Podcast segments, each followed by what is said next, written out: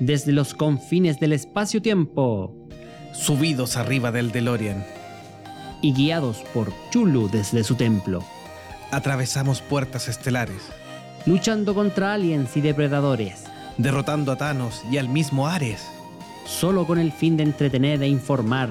a todos los fanáticos de Midgar. Acomódate en tu Baritech Llama a tus amigos rebeldes. e invítalos a escuchar en tu reproductor favorito. Todos los temas geek que a un buen fanático pudieran interesar. Estás por escuchar el podcast de Monjes fanáticos.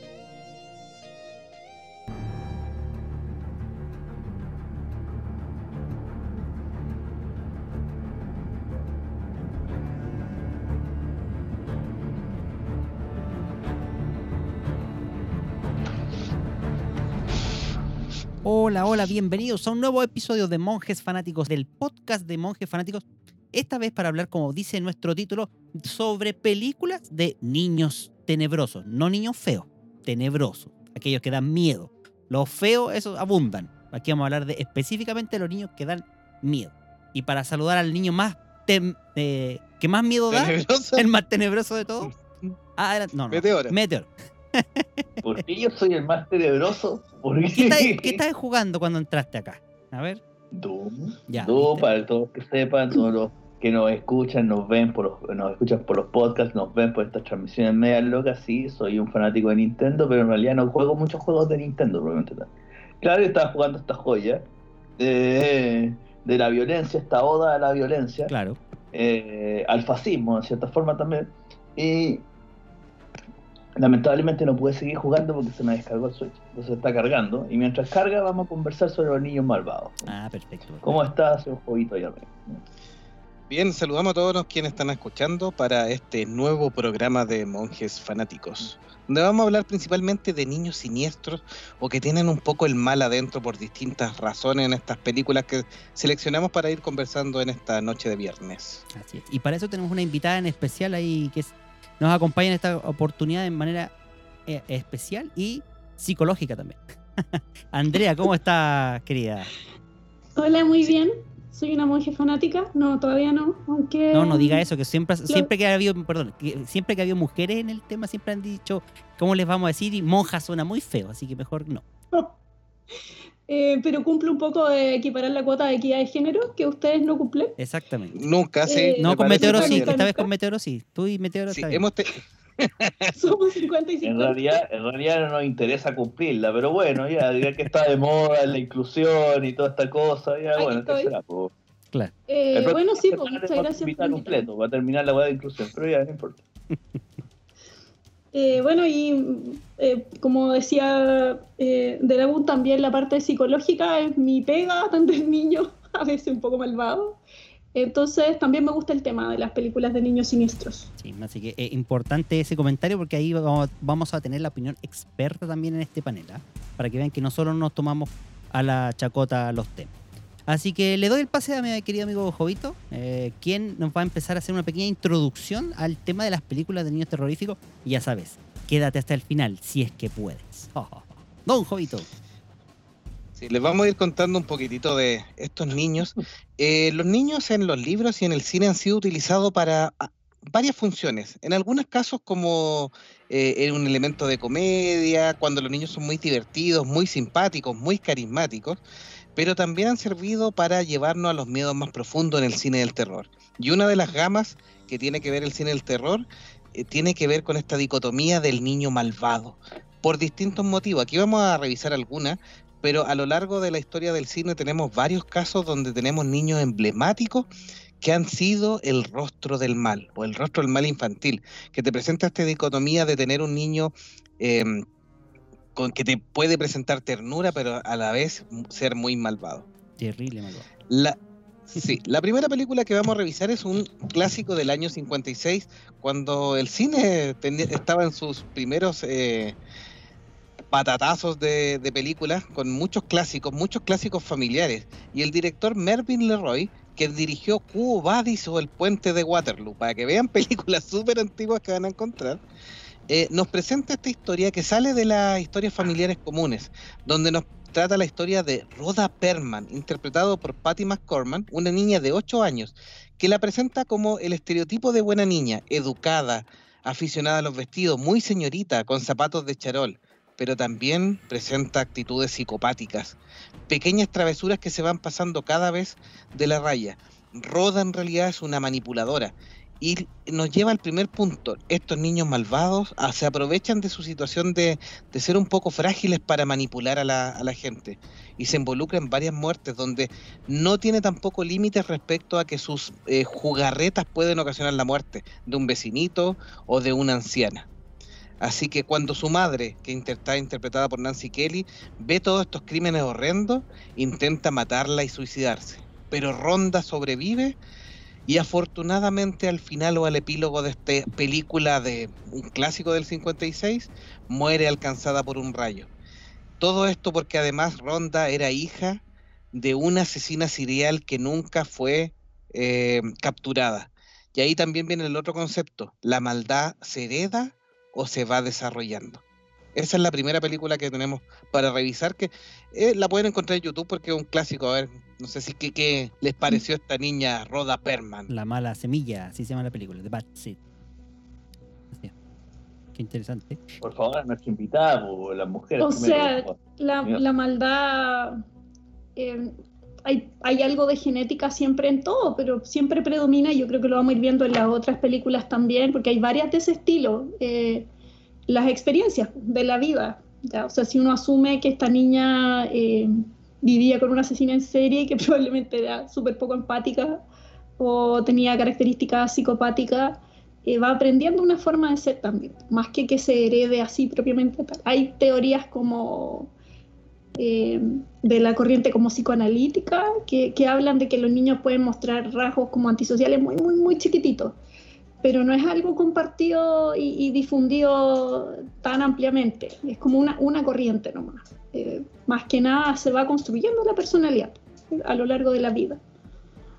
De hecho, es, es- Mm. es interesante la, debatir ese tema, ¿ah? de si se construye con la influencia externa, con la influencia eh, de los padres, eh, o, o simplemente hay un rasgo predefinido que es la genética, no sé si habría otro, eh, que, que lo, lo lleva por ese camino, como a Meteor, por ejemplo. No, la verdad es que no, ahora, ahora estoy un poco pensando, haciendo una retrospectiva respecto a lo que acabo de escuchar y eh, yo creo que debe tener algo de componente genético, pero eh, yo nunca vi como señal de maldad. Oye, cuando nosotros éramos chicos poníamos las lagartijas en la calle para que las atropellaran los autos y la verdad es que nunca lo vimos como algo de maldad. Nunca llegamos al extremo, la típica agarra y el gato así, con la cola y termina pegado en la pared.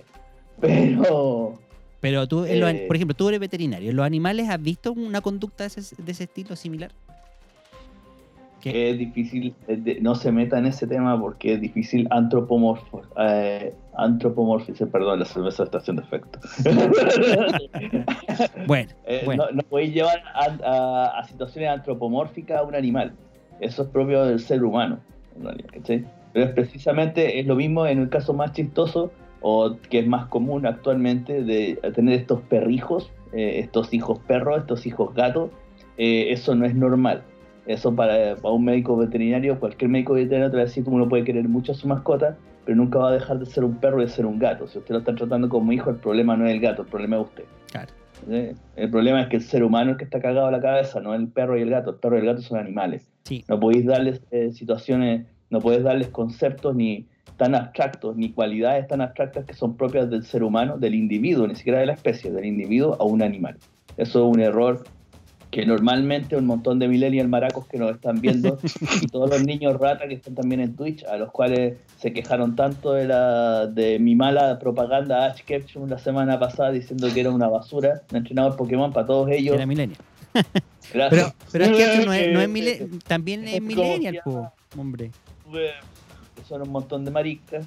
Eh, lo más seguro es que entre todos esos niños ratas que están jugando Minecraft mientras nos escuchan por Twitch, eh, debe haber varios que tienen un perrijo, un gatijo, eh, y lo vi y le ponen un montón de cosas.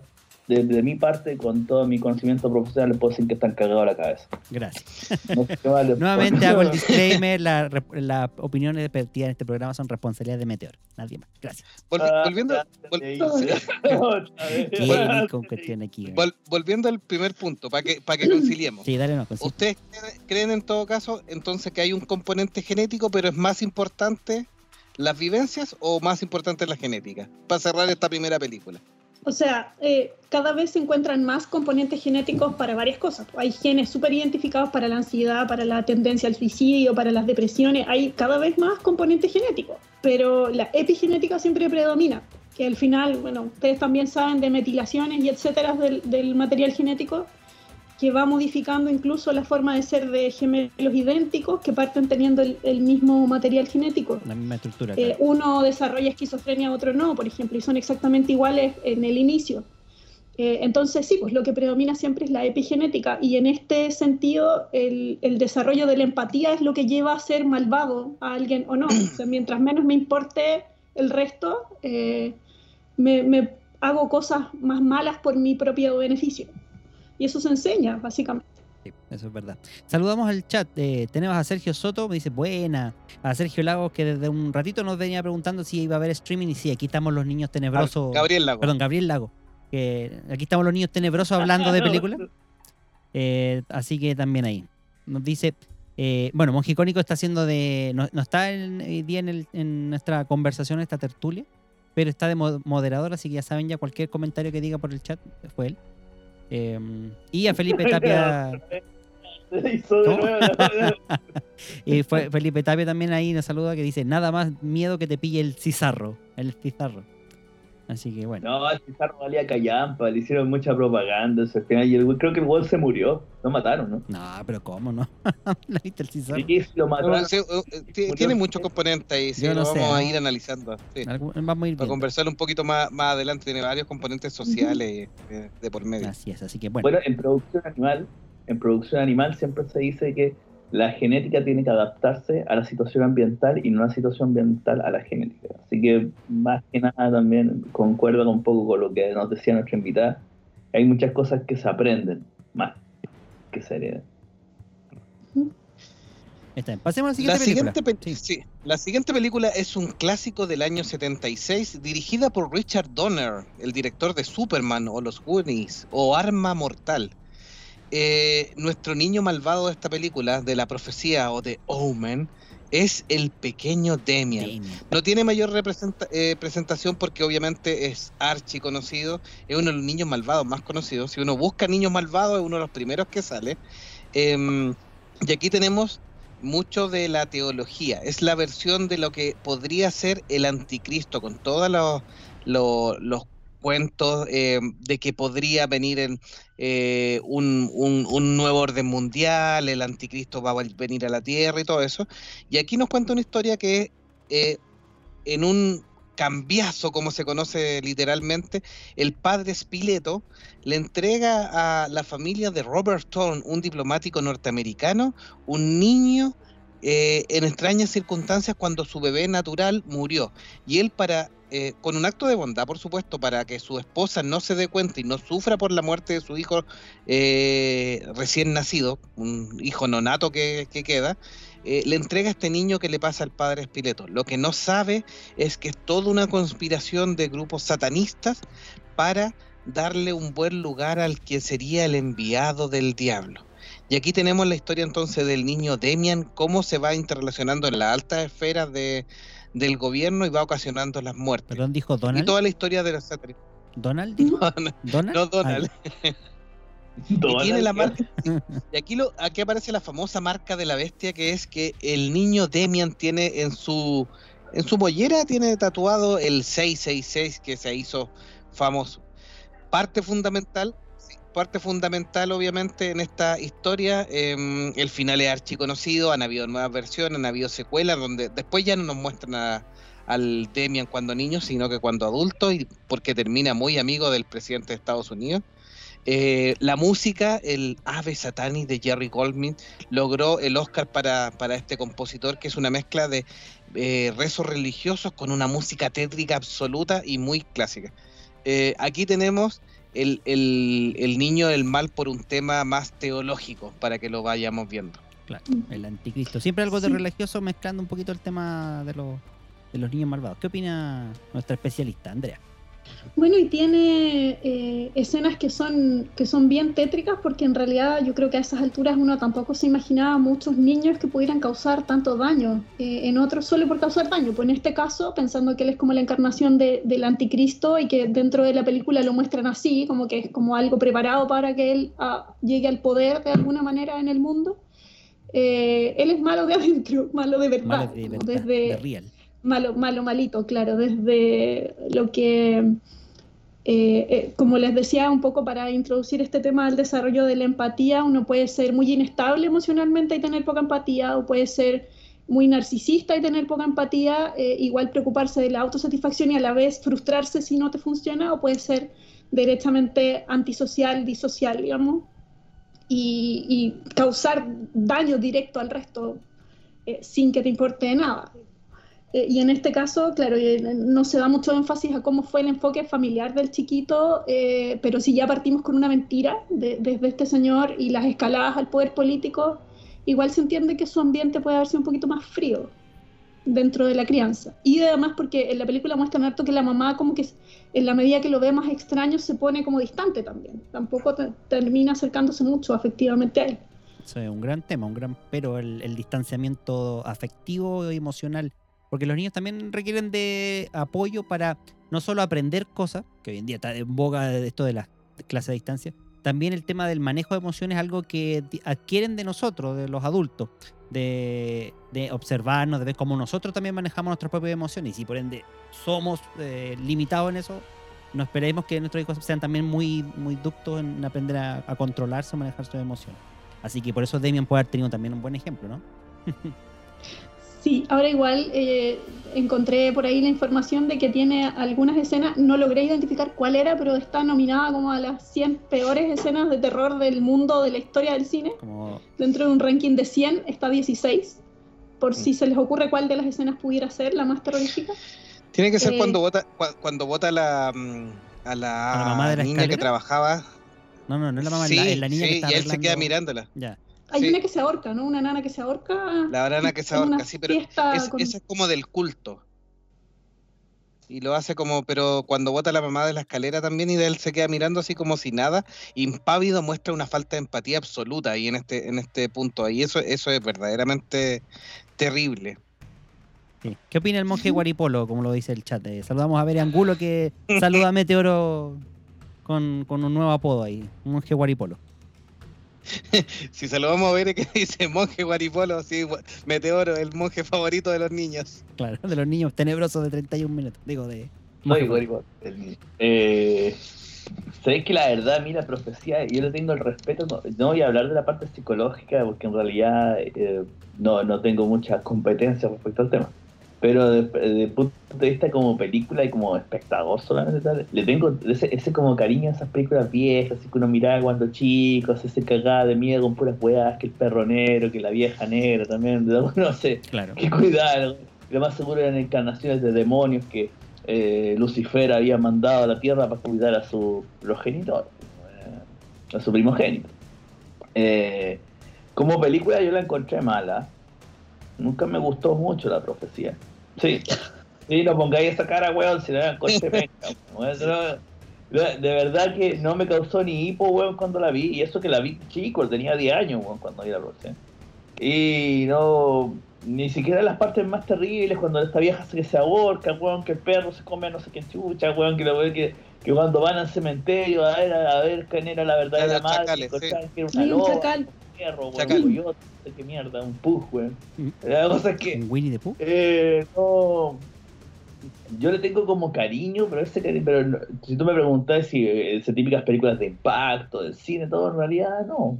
No, así como que no. Y dudo mucho que si alguien en este momento, en- a esta altura del partido de, de la Tierra, del planeta Tierra, viera la profecía, eh, la versión extendida del director o la versión, el corte que salió para el cine, eh, que se vaya a cagar de susto. La verdad es que no. No creo que sea una película de, a- a- bajo el canon actual de películas de terror que tenemos, no creo que cumpla los estándares como para que estar así como que, ay Dios santo, qué bueno. No, la verdad que como que la vaya a mirar con cariño, así como, nada, claro, en los años 70 la gente se asustaba con esto, pero no. Yo Yo, creo creo que el que- ritmo, el ritmo era lento de la película, eh, pe- pe- comparándola con El Exorcista, por ejemplo, que no, no está en la lista por los motivos que no es niña siniestra. Eh, el Exorcista cambia el ritmo, es más rápido, eh, va pasando algo todo el rato. En este caso no, es una película lenta y quizás por eso tampoco va como con tu con tu ritmo de niño, de, de- de que te sorprenda o qué sé yo, sino que las cosas van como cautelosamente apareciendo nomás.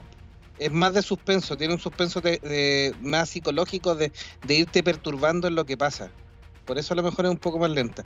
En el Sí. tema de que tú señalabas, eh, y sale en el chat también, al- a- alguno de los chicos que nos está escuchando en el chat puso, hay muchos cabros chicos que le pusieron Demian o Damián en, por este punto. El nombre Damián viene del griego y significa domador o el que domina. Entonces es un nombre que tiene mucho, mucha fuerza en su significado. Por eso es tan usado también y obviamente que tiene este, este, este segunda lectura que el hijo de, eh, venía a dominar el mundo o a domar a la humanidad, por eso se llama Demian. Así que Yo conozco varios Damián, weón. Yo conozco varios Damián que no le hacen honor a su nombre, son un par de weas, weón.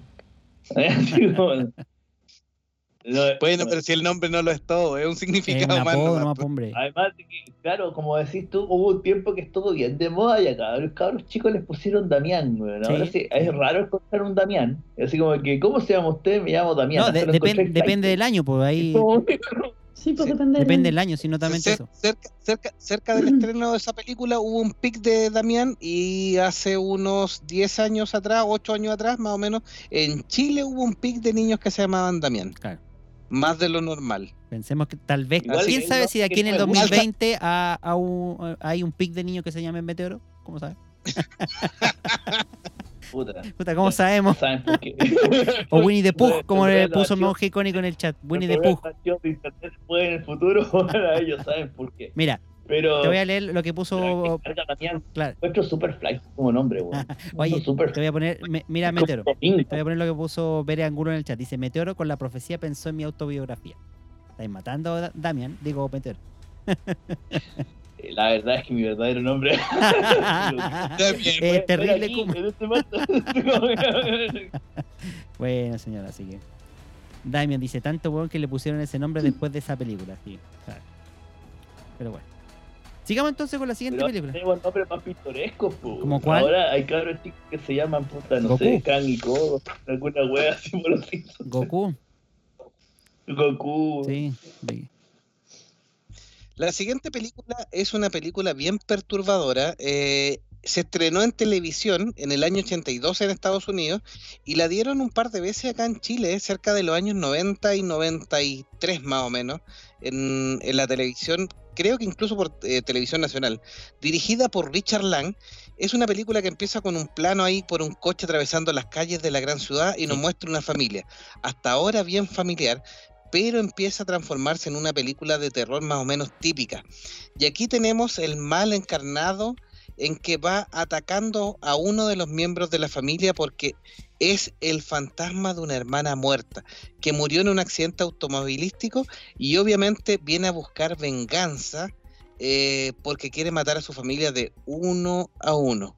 Es un tema macabro, es- esto no era habitual en las películas de los años 80, los años 80 eran películas muy familiares y se empieza a alejar ahí con esta película de terror. Una gran escena que, que tiene que ver es que la niña que muere en el accidente muere por una jugarreta de su hermano, una jugarreta que se va de las manos. El tema de... mm, Le amarran los cordones. Sí, esa parte es, es trágica y ese, ese, ese es como lo que da pie a toda la película y a toda la venganza es que finalmente en este accidente que es algo fortuito fue asesinada por sus hermanos, entonces tenemos una niña fantasma que busca venganza.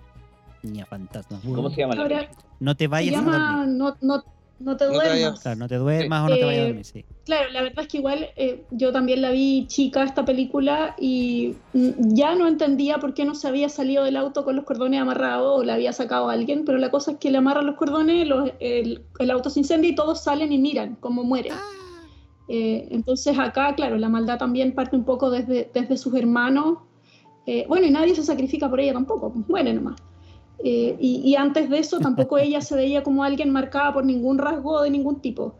Y la verdad es que sí, empieza a molestar, como a aparecer, a hacer ruido um, y a, hacer, eh, a, a provocar asesinatos.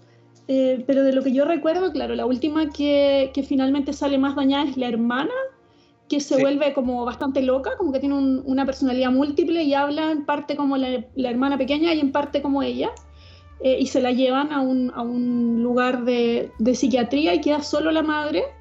Y en la última escena, que yo tuve pesadillas por muchos años con esa escena, sale la niña de atrás de la cama y la saluda a la mamá, como diciéndole, hola mami, eh, aquí sigo. Claro, Y con sus tomates, así como con, un, con una eh, actitud bastante infantil, sabiendo lo malvada que había sido esta niña con su afán de venganza. Ya, yo recuerdo de, de pequeñas escenas bien, bien terroríficas porque ya empiezan a aparecer como los fantasmas en, en las películas, No, sí, más que los niños reales. ¿A ¿Dónde están los cazafantasmas cuando se necesitan, weón? Simplemente exorcizar esa casa. Uy, bueno, Me acordé de la vieja de Poltergeist, esa vieja chica que parece sapo, weón. Esta casa está limpia. claro. Weón, como- A ver, esta cabra tampoco, yo creo que la familia se debe sentir bastante culpable porque tampoco le hacen así como una limpieza, como dices tú, ni llaman a un exorcista, ni le piden disculpas, ni van al cementerio, ni nada. Pues, o sea, no hacen nada como por reparar la lecera que hicieron Claro. tampoco. Es lo que es. ¿no? Vuelve al infierno, engendro de Satán. Claro. Go to the hell. Como, eh, como dice Gabriel Gab- Lago. Gabriel Lago Sí, dale, dale, sí, nos dice, una yo puta sí- weón. Cada vez que hablamos inglés en este programa guateamos, weón. Claro. Go to the hell. dice. Gabriel Lago dice, yo si muriera también volvería a huevear a mi hermano. Así que, No, y- yo les prometo, si yo muero, voy a volver por cada uno de ustedes. Va. A la fila. De momento, Ponte a la fila. Cuando- voy- voy a cuando decir se, le, las cuando se palabras le acabe la batería de su consola, Claro. las palabras, las palabras que dijo el azote Carpatia. Ya. ¿Quién es el azote Carpatia? así que Ya, Ah, no, bueno, Ya. no- Mira no- Casa Fantasmas 2. El azote Carpatia dijo: La muerte es una puerta y el tiempo una ventana. Volveré. Ya, Casa Fantasmas 2. Bueno, y Monje Icónico nos dice, bueno, a, a raíz de un comentario de Vera Angulo que dice, es la era de los Brian, los Ikers, los Ian o los Kevin, con los nombres en relación a Demian. Y Monje Icónico nos dice, como el hijo de Elos Max, que se llama XAX A Chi. ¿Cómo se pronuncia eso? ¿Cuál me atreví a pronunciarlo? Lo acabo de pronunciar. No. Le dicen Walo. Claro, se dice, se dice Lalo. Se dice Lalito. Chi. Hay algo más encima. Imagina la nana le dice, oye, ve- ven, ven, Toñito, venga. Toñito, venga. Una cosa así. Y Monje Icónico nos dice, los papás no filtraban las películas que veíamos en los 80. Sí, efectivamente. Mm. Eh, No, aparte, esta, esta película, esta película empieza bien familiar y tiene un, con- un, un, un fondo bien complejo. Es una buena película, a pesar de, hecha- de ser hecha para la televisión, una buena película de, de terror y de, de un niño ahí, o de esta niña fantasma que lo No, acosa. sí, de verdad, sí. De hecho, después de las 22 horas, bueno, antes era las 9 de la noche cuando daban las películas de post eh, noticiero. Ahora, era tema de los papás si nos obligaban a acostarnos o si queríamos seguir viendo la película. Y por ejemplo, ¿cuánta gente no vio eh, Pesadilla en la calle Elmo, como la conocíamos nosotros, Pesadilla simplemente? Y después no podíamos dormir en una semana entera. Freddy, Freddy Krueger. Claro, con Freddy Krueger. Soy mamá. Ahí mi, mi, santa madre weón, me, me arrendaba las películas. Sí, pues te propiciaban a la maldad. pues. Tú eres como el Demian en Win. Cero control parental. weón. Ya, yo, yo trato de aplicar la, el mismo, la misma forma con mi hija, pero me retaron. Ya me retaron Sí, por pues, te está Helsing, yendo al weón, chancho ya, pues. madre, Me llegó la media penca, weón, por estar viendo Helsing, weón. Te está yendo al chancho cabrito, pues si tiene 6 años nomás la, la chiquilla. pues. No, 7. ¿7? Así que tuvimos que bajar a Hamtaro, weón. ¿Ya viste? Ay, Bastante. No, no llegaste a Frozen, por lo menos, ¿no? Pero volveremos ¿Pero qué con pasa algo con así, Frozen? No, Frozen es pa' marica, weón. No, Eh, eh, bueno, si la veis tú, eh, puede ser, pues no sé. buscar, la- va a buscar el, la maldad. Let it go, let it go. Ya, vamos.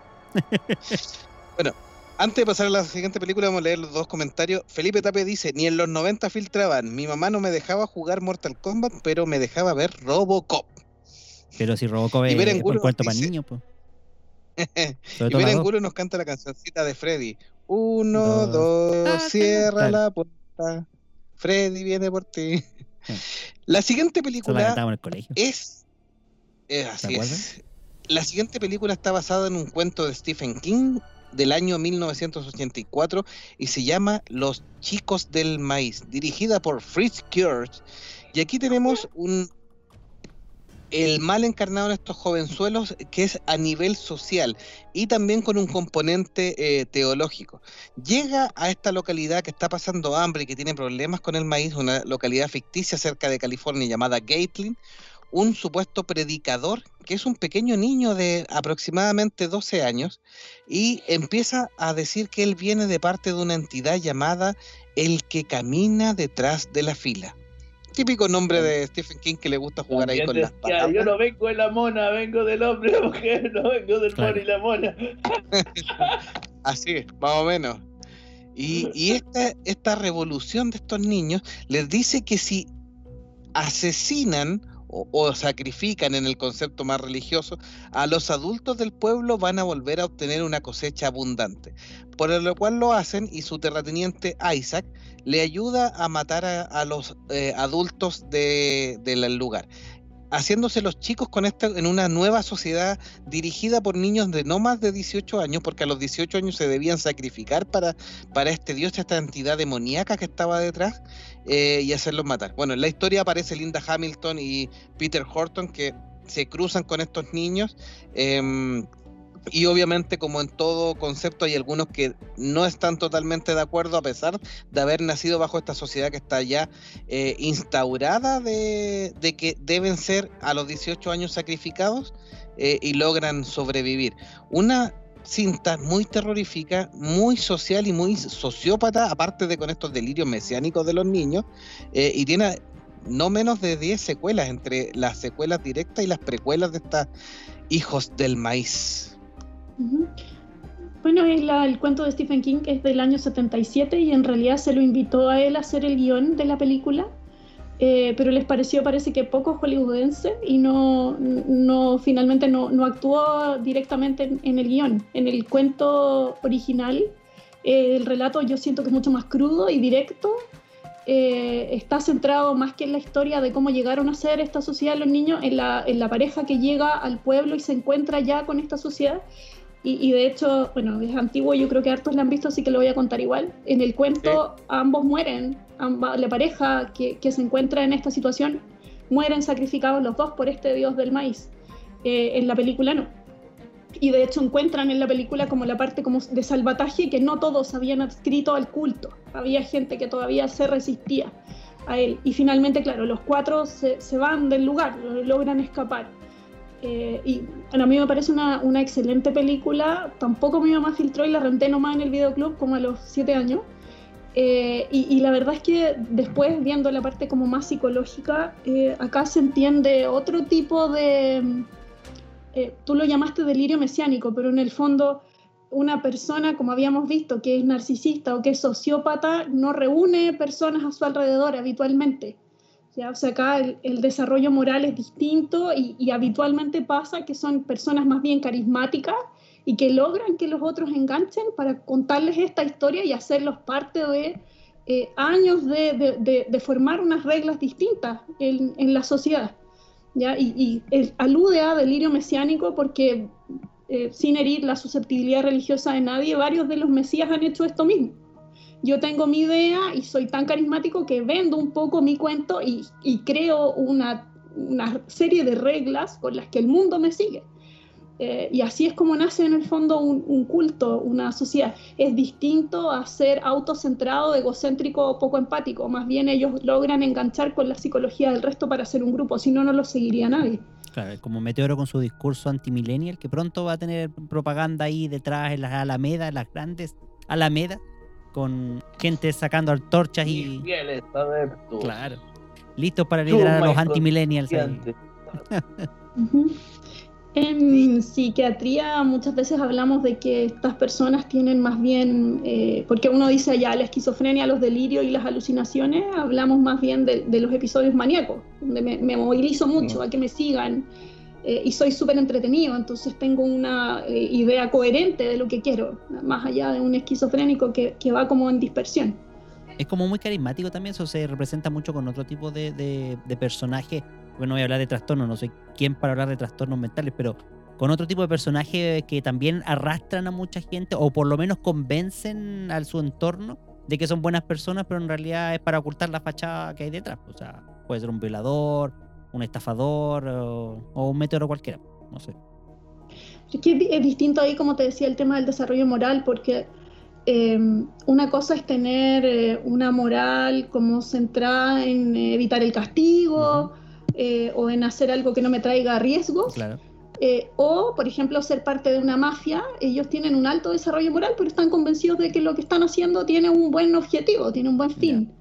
Eh, si yo nací en una familia de narco y quiero ser narco porque encuentro que eso me enaltece también. No es, de, no es, es distinto, ahí, ahí, sí hay empatía, hay sentido de grupo, hay sentido de familia, hay sentido de pertenencia.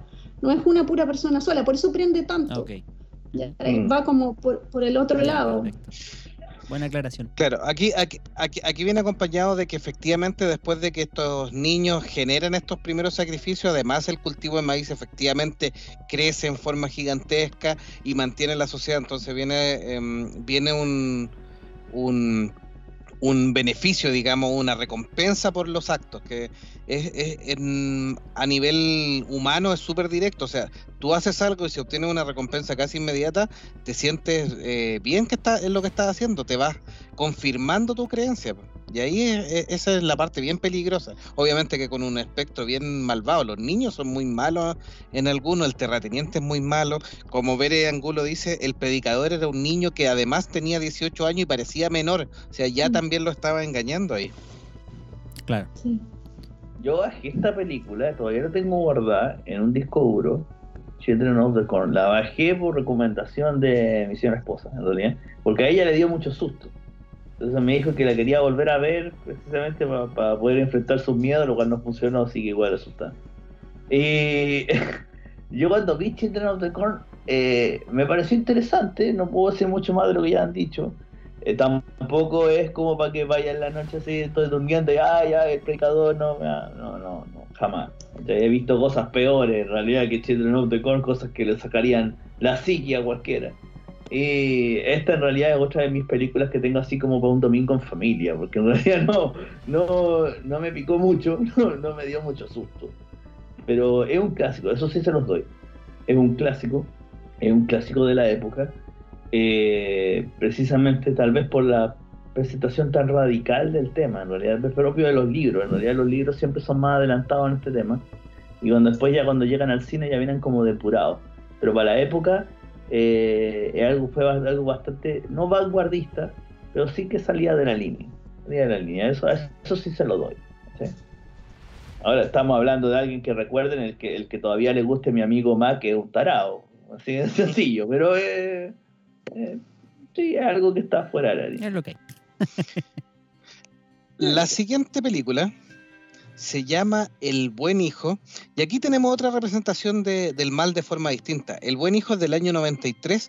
Aquí psicológicamente hablando, el niño es criado en una familia eh, que se preocupa bastante por él, tiene una muy buena educación, un padre presente, una madre muy, muy tierna con él, pero el niño finalmente igual es malvado.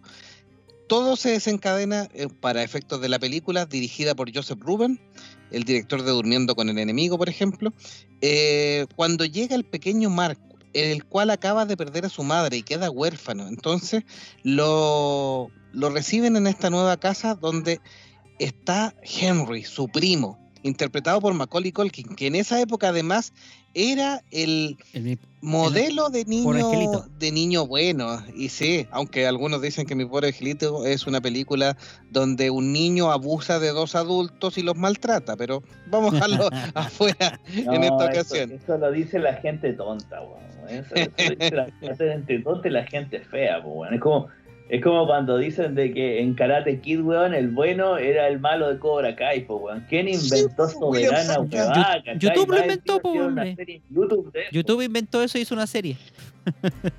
Pero nos faltó el montón de weas millennial, weón, que se la creyó y dijo, no, es que si en realidad el bueno era el otro, el, el, el weón del señor, ¿cómo se llama el pendejo señor Miyagi, weón? Ya se me olvidó. Eh, Daniel San, Daniel el- San. Daniel era el San. malo, el Daniel San era el malo, weón, porque se creía canchero, se quería comer la mina, se hacía la weá. No, cuesta nada. Bueno, igual mi pobre angelito, los ladrones son bastante estúpidos. Pues también, eh, si no, no habría película. ¿no? Sí, De partida, ¿quién deja al cabro chico solo en la casa? Además, claro. ¿cachai? O sea, de partida lo que está mal son los padres, weón. Claro.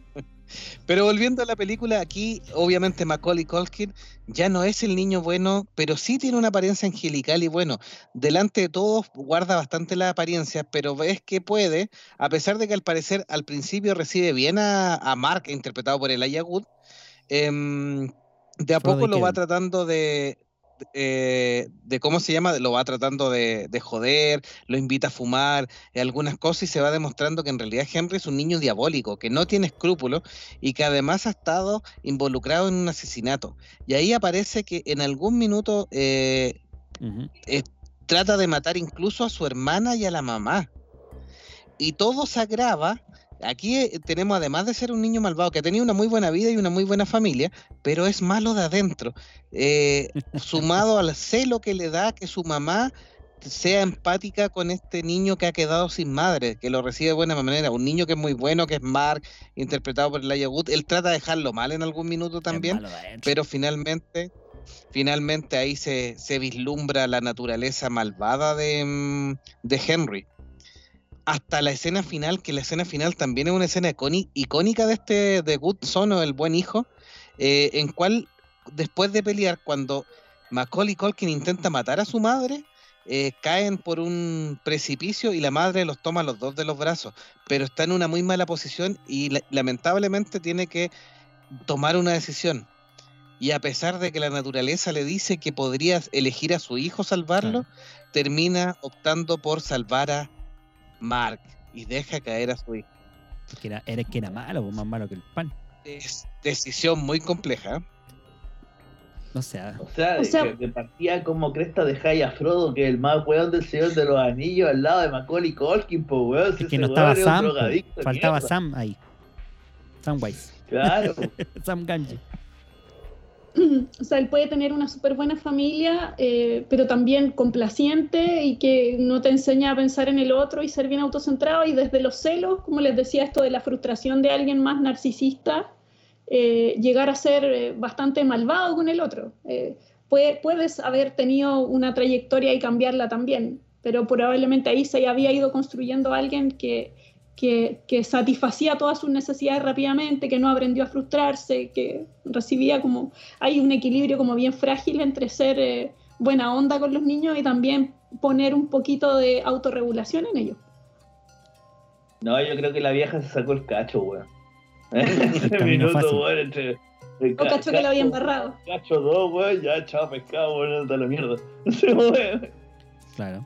Era el camino fácil en realidad, pues, o sea, buscó la alternativa más, más barata y eligió ahí izquierda, derecha, el bueno o el malo. Como esas noticias que no son noticias que estaba viendo hoy día, de una pareja de youtubers, de influencers de Estados Unidos, que hizo como todo un programa y todo, una, todo un canal familiar, weón, en donde mostraban las anécdotas de su vida y qué era lo que iban a hacer, y hicieron un montón de propaganda porque querían adoptar a un niño en China. Ya. De esos, de esos poblados medio pobres de China, weón, perdidos en los cinco picos, weón, como el Shun, o de los caballeros zodiacos, weón, Chiriu, weón, querían un cabro chico. Y hicieron todo un programa, todo un seguimiento, grababan todas las weas, las entregaban por YouTube, hasta pidieron donaciones, weón, y la gente donaba porque se creía la wea, así como, no, si ellos son buenos, van a, van a darle una familia, un hogar a un niñito pobre, weón, perdido en la mierda de Asia. Y el cabro chico que les pasaron, weón, eh, venía, era autista. venía así como si fuera un- fuera una falla de fábrica, sorry. Era, era, era autista, weón. Y la weá es que, weón, de un minuto a otro, eh, igual empezaron a filmar la vida de este niñito junto con los otros niñitos en la casa, weón, cómo se adaptaba y toda la weá, porque adoptó. Y de un minuto a otro desapareció. Desapareció el niño. Desapareció del canal. Desapareció del canal, así como que ya no había más videos ni más, más contenido de- relacionado con él. Y la gente empezó a preguntar por qué pasaba con el protagonista de esto, porque en realidad era él, el chiquitito. Y yo caché que estos que eh, hicieron como una decisión como en esta película, la, la mujer fue la que tomó la decisión, lo entregó a otra casa, weón, se deshizo el cabro chico. Dijo que weá no funcionaba y chao pescado. ¿no? Y, Y ya había y- lucrado con po. y cagó la plata también, exactamente, porque weón, fue como que eh, todos los que pagaron fue como que, puta, y, y el producto final, weón, así como que el cabrón chico ya venía sueño americano, bueno, que fuera autista y todo, weón, eh, bueno, así como que querían el cacho, po. no hay reembolso, weón, no, weón, así como y era como, chuche, que la cagada, weón. Que la cagada, o sea, como que veías ahí en Twitter, weón, todos los alegatos, así como, como tan desgraciado, weón, de perra, malaca, todo, todo lo que quieras. Como, a la madre, sobre todo. En eso tengo que decirlo, uno como hombre es cierto que puede tirar mil chuchas y todo, pero las mujeres contra su propio género son terribles. Así como que se, se tratan Ensañan ahí, salen. Son terribles las No. mujeres. weón, son terribles, weón. Y, y, y estaba como que, eh, perra, maraca, ¿cómo hiciste eso? Si era un niñito y toda la otra. Hubo algunas que también dijeron, no, si es que te encuentro razón, puta, el cabrón chico a lo mejor iba cacho, la weá, no sé. Claro. Pero era como que, era, fue, fue, me recordó esto, de que la vieja en realidad cuando tenía los dos cabros chicos colgando, yo vi esta película también, eh, la vi también en esa época donde no había filtro ni control parental, podíamos ver lo que quisiéramos y no, no, no resultábamos traumados con los niños de ahora. Eso dices tú. Y eh, la Yo verdad... resulté traumada. Yo resulté traumada con los hijos del maíz. Resulté traumada. Ah, débil. Material genético débil. Débil. Vamos descartando, dice Meteor. es lo que Es hay. lo que nos queda.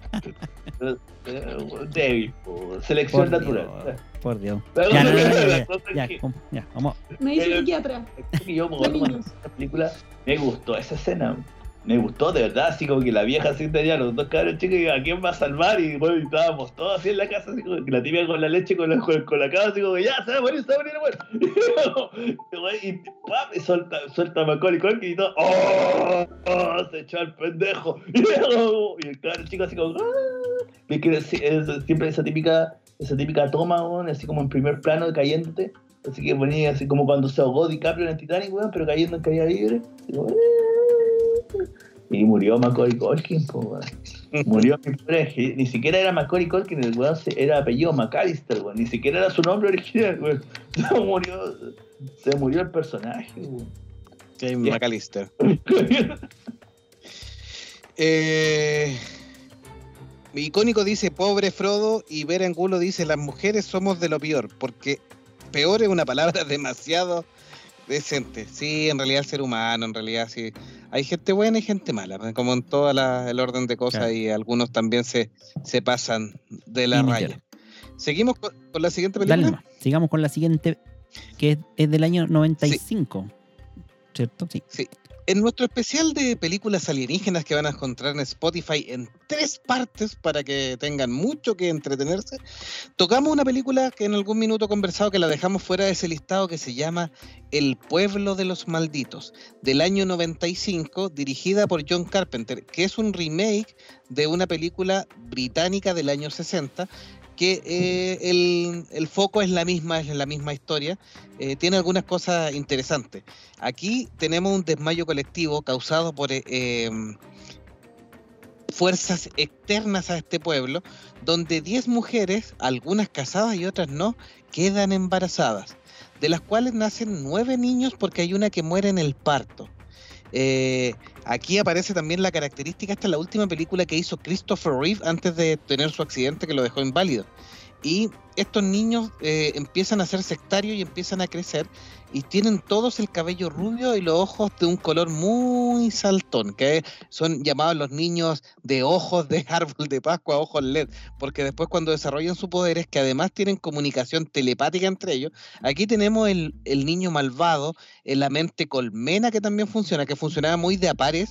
em, y tenemos un mal originado, obviamente, o un niño malvado originado por fuerzas alienígenas que al parecer quieren destruir a la Y humanidad. quieren ancestrales. Características, sí, características especiales que pueden encontrar en el resumen.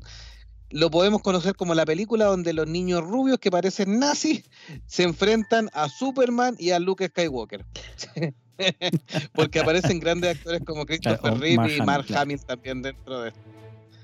Así que eh, es otro tipo de, de maldad, una maldad de mente colmena o más de película de, de alienígena, pero también la quisimos tratar como estos niños malvados de, de esta... Igual daban miedo a los cabros chicos, ah, para que estamos con cosas. Tú lo mirabas así era como el típico niño bueno, pero amargado y al mismo tiempo cuando, como- como dices tú, cuando prendías los ojos y te miraba con esos ojos como amarillentos, como que daba una cosa rara. Apar- Aparte que tenía los ojos negros, negros, o sea, era como extraño ya de por sí verlo y con los ojos encendidos era como peor, así como fluorescente. Sí, aquí como punto adicional para que empiecen a hacer el, el análisis la Andrea y Meteoro, eh, David, el niño que queda sin su pareja porque muere la otra bebé, eh, es el eslabón débil donde su mamá además excede a lo mejor o, o es muy eh, más cuidadosa en darle el cariño que necesita a un niño que no presenta empatía. No eran amorosos, eran niños que generaban un, rechazo hacia los, hacia los cariños pero ella se esfuerza y nunca se da por vencido por darle amor al niño. Y ahí en ese eslabón es lo que permite salvar la situación porque le hace un cambio psicológico. Aquí un niño que viene a lo mejor predispuesto a eh, un, un ambiente sano y lleno de amor lo cambia y nos permite tener nuestro punto de salvación en esta película. Ahora, a mí me parece que, que ellos eh, en sí, claro, no mostraban emociones de ningún tipo, ni alegría, ni tristeza, ni pena, ni rabia. Eh, no eran así como que, que te fulminaran con la mirada al principio y además la sociedad se organizó para cuidarlos, los llevaron como a, un- a una especie de academia, quizás un poco más separado del resto, pero tenían como un tutor. Christopher Reeves era como el, eh, el tutor, ¿o no? Como que les enseñaba cosas.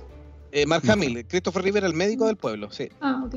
Claro, como que igual se, se ocuparon, no se deshicieron tirándolos por el barranco ni Claro. separándolos porque eran raros o, o malos.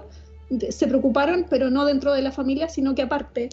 Eh, y, y efectivamente, claro, aquí se mezcla un poco con lo sobrenatural también, porque que estos chiquillos cuando estaban en grupo eh, intentaban controlar un poco la mente de, lo- de los adultos y está esta clásica escena como al final que sale como el médico con, con una, con un muro así de ladrillo y los niños tratando como de taladrar, así literalmente taladrar para poder penetrar en su, en su mente.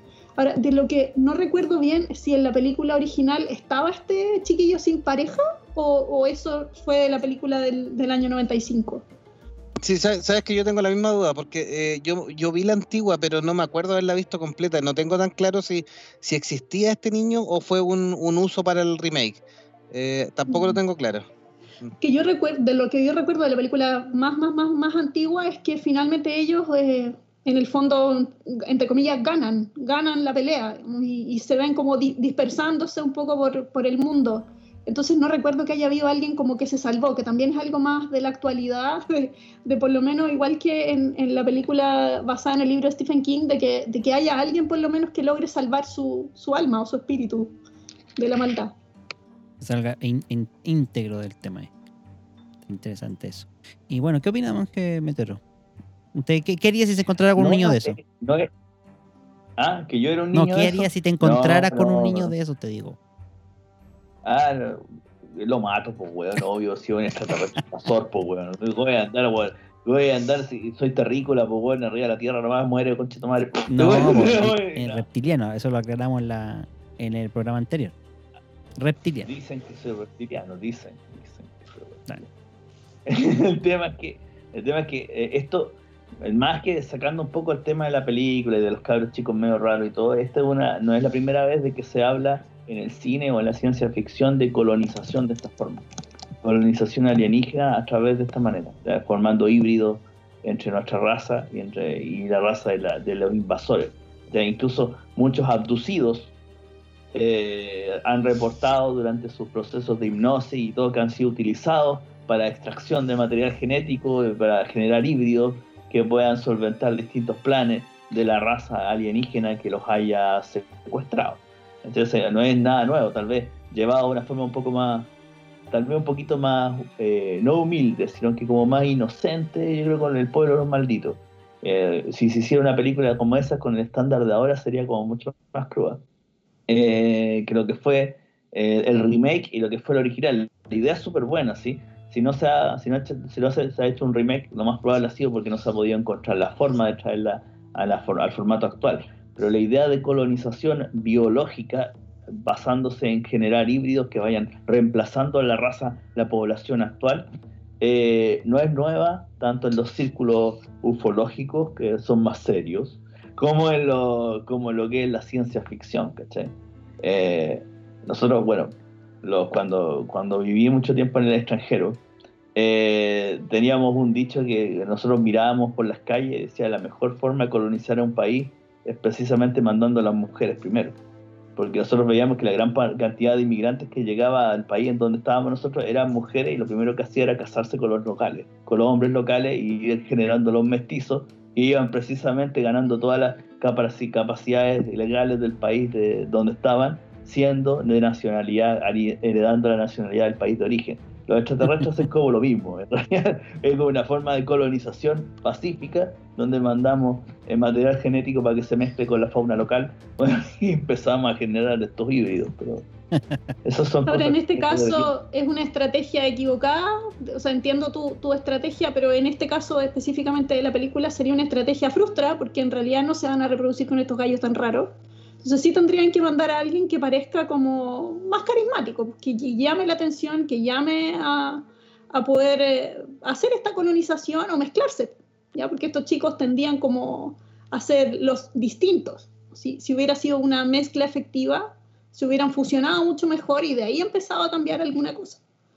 No, es que la verdad es que, mira, voy a desclasificar algo de mi, de mi época reptiliana, weón. la verdad es que esa raza se mandó un cagazo. Fue- la idea era buena, pero la implementaron súper mal, weón, por eso los híbridos salieron penca, fue una mezcla de material genético fallida, weón. a alguien se le cayó una uña weón, cuando estaban haciendo la weá y quedó la weá así. La cosa es que eh, no, no funcionó, no funcionó bien, pero quedó los archivos, lo tenemos los archivos para las próximas invasiones, ¿no escucharon eso? Bueno, no- no- Ya, ok, la cerveza está funcionando aquí ya. Sigamos con la siguiente. Avancemos a la segunda pregunta. Sí. sí.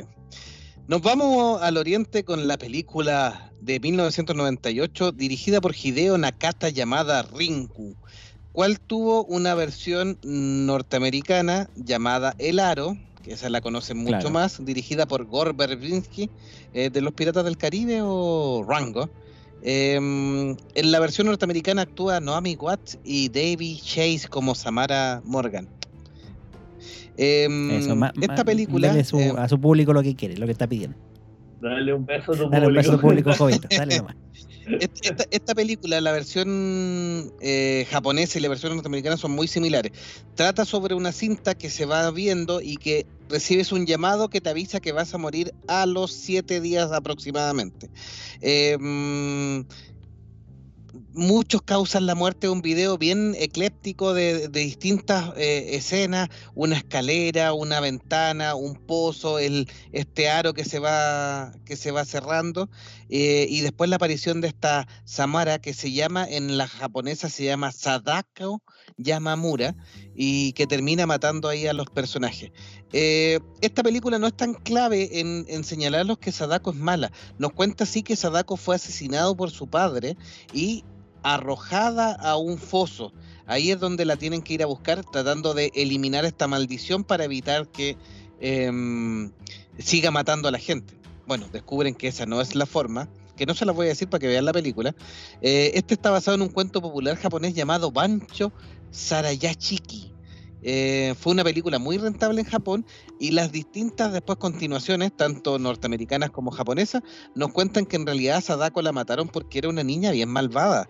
Eh, desde chica el- los, los padres no pudieron lidiar con ella y la terminaron matando porque tenía eh, no era tan buenita como parecía.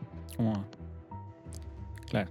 Si esta tienen que haberla visto, ya sea la japonesa Lo o que- la lo que no norteamericana o recuerdo- ambas. Yo vi todas las ¿Sí? japonesas. Las japonesas las vi yo. Las vi completa porque incluso tiene hasta una precuela que se llama Ringu Zero que Ujú. explican precisamente esta parte, cuando te, te muestran el por qué a Samara la tiran, o Sadako en el japonés, la tiran al pozo, ¿cachai?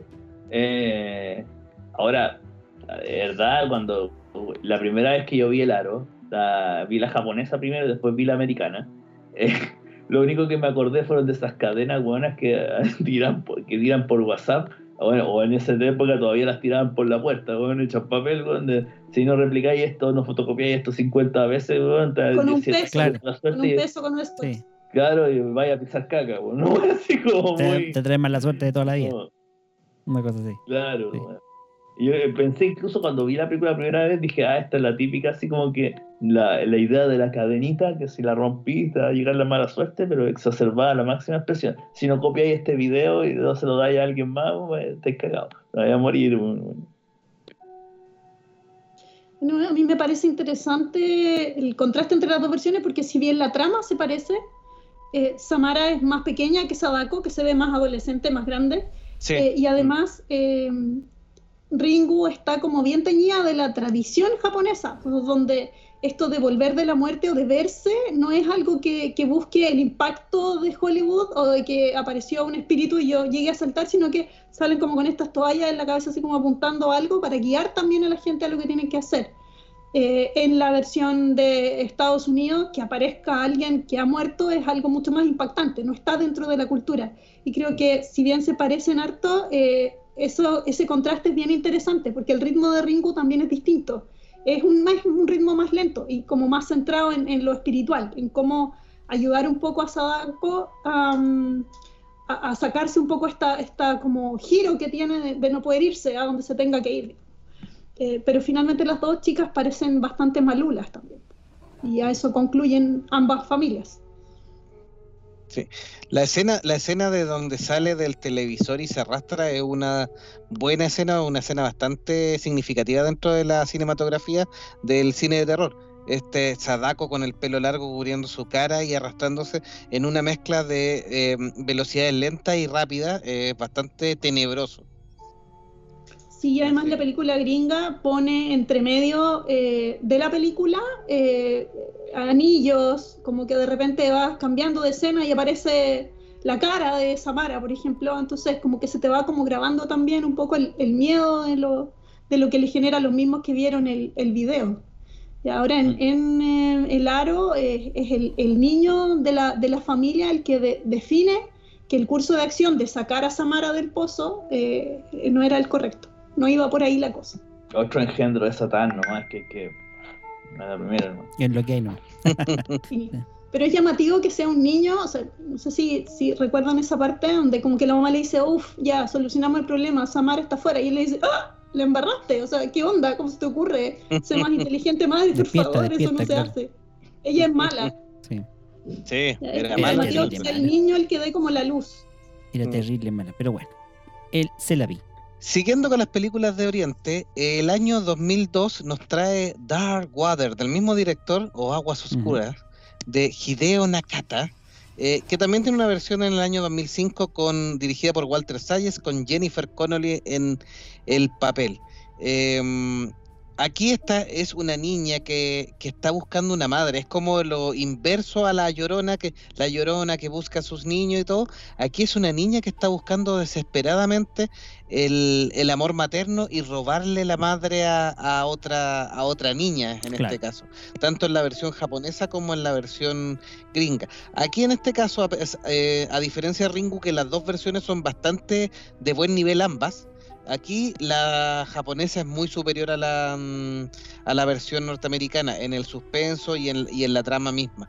Esta, esta agua oscura es porque la niña en cuestión, que es un fantasma también, eh, como bien comentaba Andrea, en, en, Japón la tradición de los fantasmas o de los espíritus que quedan deambulando es algo muy cotidiano.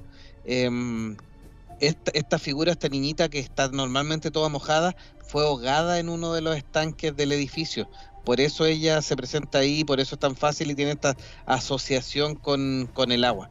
Eh, bueno, finalmente lo que quiere es quedarse con, con la mamá y, y, tener una mamá para que la cuide para el resto de la eternidad. Como mi mamá, ¿dónde está mi mamá?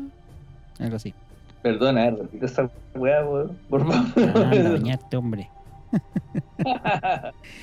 Pero yo no, yo no sé muy bien si en estas películas a mí me parecen más terroríficos los adultos que los niños.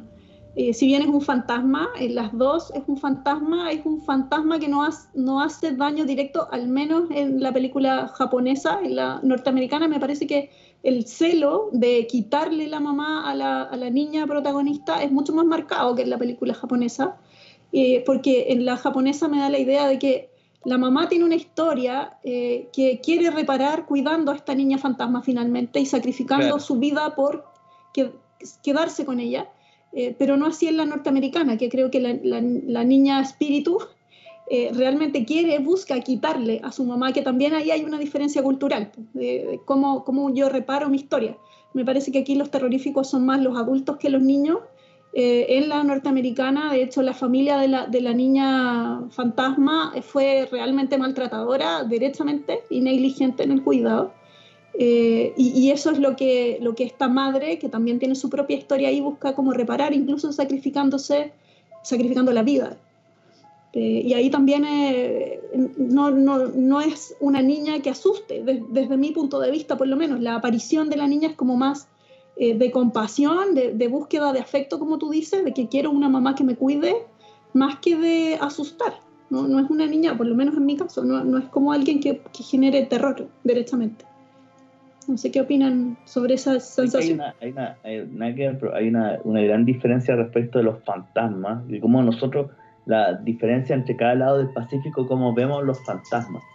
Porque los fantasmas, para nuestra cultura occidental, básicamente todo el continente americano y las partes de Europa, siempre que no sea la parte del norte de Europa, la parte más escandinava, los fantasmas siempre están, el concepto de fantasma siempre se tiene del alma en pena, del alma que viene porque se quedó algo sin hacer, porque eh, se le llevó de este mundo antes de tiempo, o porque murió bajo eh, circunstancias que son bastante trágicas. Siempre una, cuando nosotros vemos fantasmas o hablamos de fantasmas, hablamos de situaciones que no son buenas.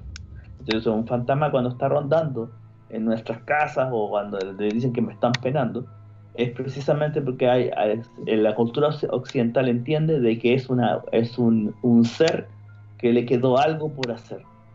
Ya sea o, o se tuvo que ir o se fue antes de tiempo cuando no era su Claro. momento eh, y se fue en circunstancias muy malas.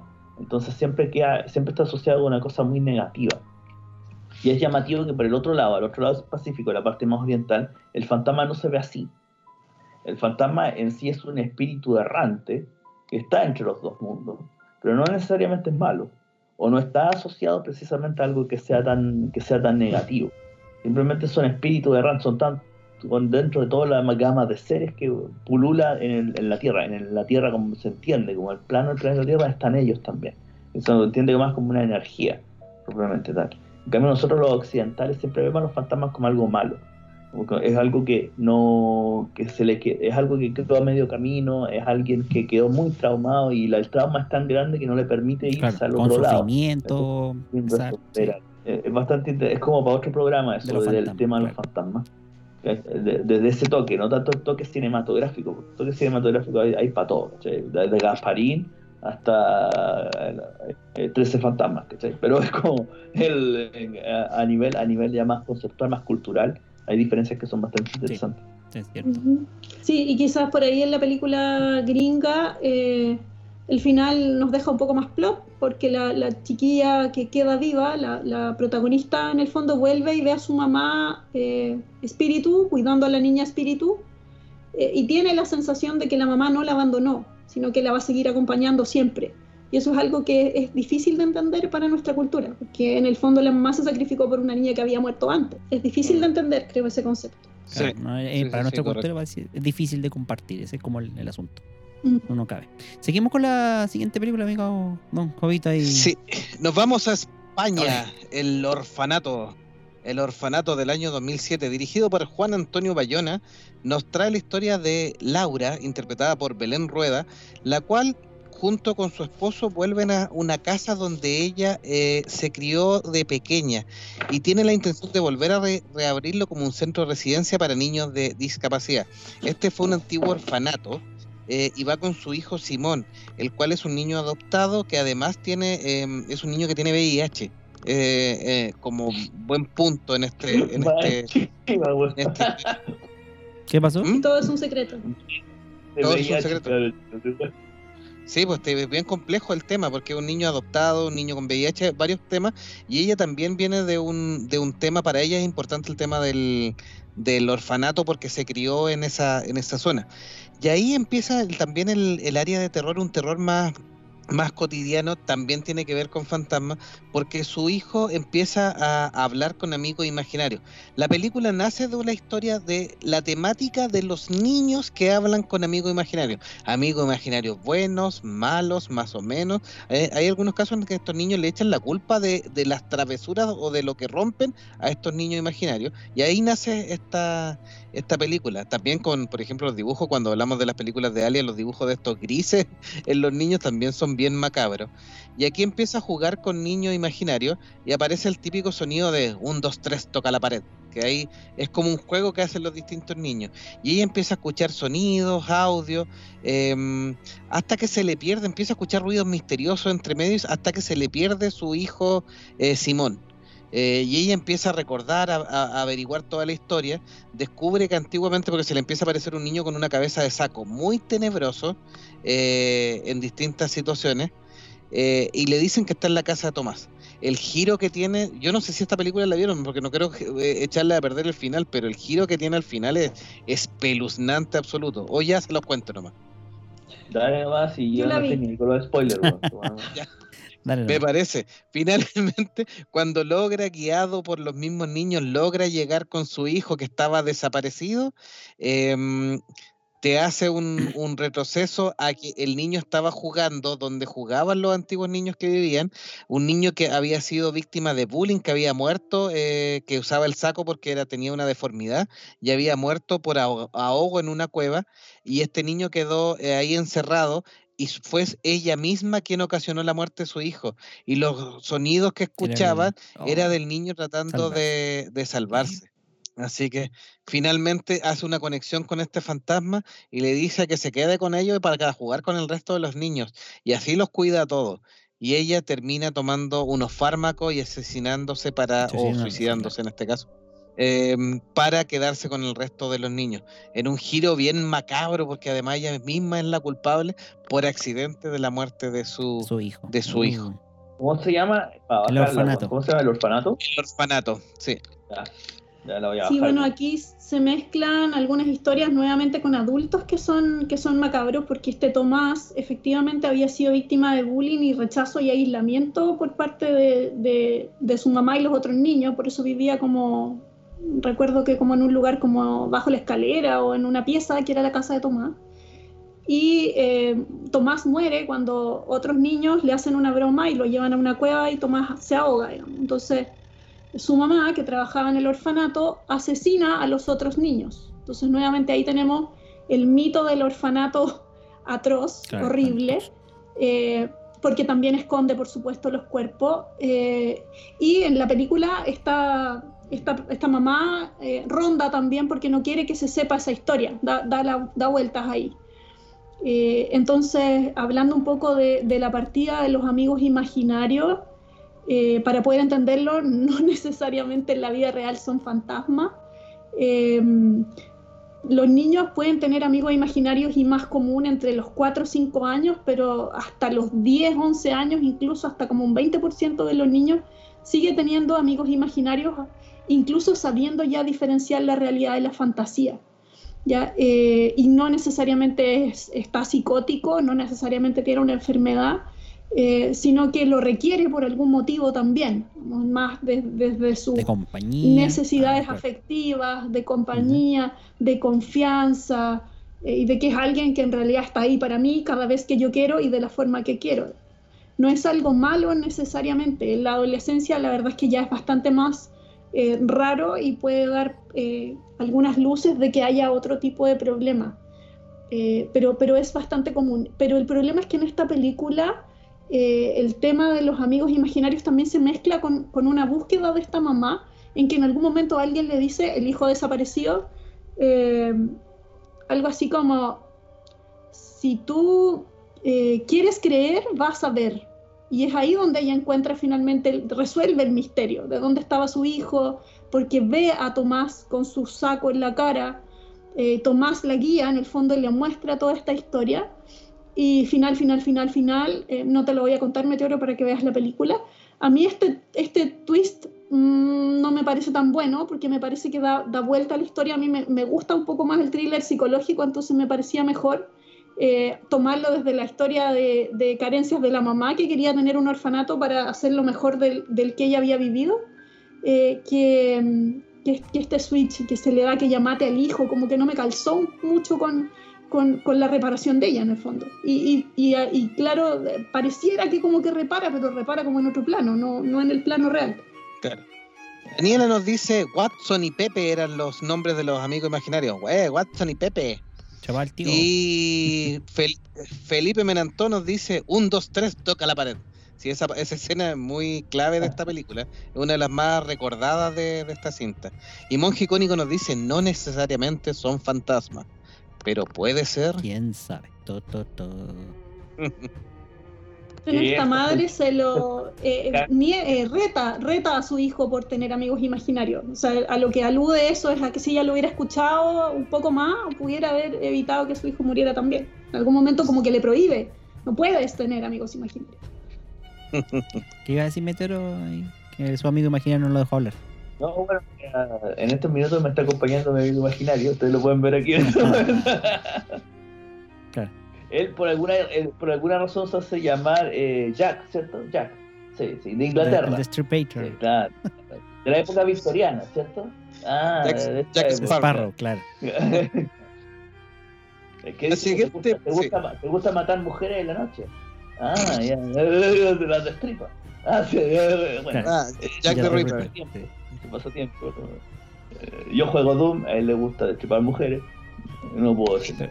Ya, y ya que Meteoro nos llevó a Inglaterra, la siguiente película está ambientada en, ahí en el, en el Reino Unido, en la isla de, de Britania. Eh, se llama Eden Lake y aquí tenemos jóvenes, adolescentes y un, uno que otro niño eh, en este grupo de pandillas que azota la, la localidad de Eden Lake, donde tenemos la historia de Michael Fassbender y Kelly Riley, que son los actores obviamente, una pareja inglesa que va de vacaciones a un lago un lago que existe y es muy apacible, y se topan con estos eh, rufianes eh, que podría llamarse el lumpen o los flightes o los delincuentes o las bajas clases o los marginales de la sociedad de Inglaterra. Y tienen un altercado ahí que ocasiona que estos jóvenes los empiecen a perseguir hasta la muerte y los torturan eternamente aquí a estos, a estos protagonistas eh, hasta matarlos a, a todos incluyendo que en algún minuto, eh, cuando sobrevive la última eh, joven, le, el, los tipos le, no le creen, los adultos del lugar, y creen que defendiendo a su hijo, así como creen ciegamente en unos delincuentes juveniles y terminan matando a la, a la niña que había logrado sobrevivir. Lo más terrorífico de esto y de estos niños, que aquí tenemos un componente eh, cultural o social respecto a su maldad, o a su falta de, empatía con la gente, eh, tiene que ver con que el director se basó en leyendas urbanas de cosas que habían pasado en la zona y en casos que no estaban resueltos de la policía local respecto a alguna gente que había sido atacada y o asesinada en la zona de Eden Lake. Claro, como es icónico nos dice los flights británicos son terrible rígidos. no sé. Así que. Eh, eh. No, no, no he tenido la, no tengo la suerte de conocer uno todavía. Hablan Cockney. Claro. O sea, yo creo que aquí el tema de las pandillas o de, del el acto de violencia solo por como venganza, me atrevo a decir, es, es en realidad el fondo de la película. No sé qué opina usted, yo no la vi, así que. O sea, yo la verdad es que investigué sobre ella, no la he visto, pero sí me parece nuevamente que hay un tema de, de alianza familiar. Eh, o sea, acá hay otras reglas de vida por un lado, porque los adultos igual estaban dispuestos a matar por defender a sus eh, claro. hijos adolescentes que habían torturado, pero también hay un disfrute de, de, del hacerle daño al otro, de, de eh, en algún momento ay, al protagonista le sacan los dientes, es una tortura así pura y dura. Claro. Eh, no es una película que yo vería en realidad porque me parece fuerte mostrarlo, porque me imagino que son cosas que son absolutamente reales, esas cosas pueden ocurrir eh, ya no hay fantasmas, no, no, no, sé, disfrutaría más con una película de fantasmas que con esto. Eh, es bastante cruda, me imagino, eh, cada escena. ¿Tú la viste? Sí, tú la viste. Sí, sí, es cruda. Entonces, sí, entonces hay una, un estándar de moral que está definido solo por ellos. ellos tienen su propia micro sociedad con sus reglas y está validado para poder defenderse, porque a todo esto, todo esto parte porque eh, esta pareja que está aquí de vacaciones los acusa de robo y de daños. Y ahí se empiezan ellos como a enojar y, a, y a, apedrearlos de alguna manera, después a tomarlos y hacerles daño y después los cuelgan y, efectivamente son bastante torturados. Entonces, más allá de la venganza, eh, disfrutan haciéndole daño a los otros y eso está permitido también en su micro sociedad. Se avalan entre sí. De hecho, de hecho, al protagonista lo amarran a un tronco y lo empiezan a torturar y lo, lo intentan quemar vivo. Así que no, eh, no es menor y ellos impávidos y todos los niños ahí eh, le entierran cuchillos y es bien cruenta esta, esta, esta película en realidad. Lo cruento creo que tiene que mm, es hacer daño por hacer daño. O sea, aquí no hay un culto religioso, no hay un bien mayor, no es eh, mejorar la cosecha ni hacerle un sacrificio a alguien que yo creo que me va a cuidar. Es solo hacer daño, disfrutar con eso.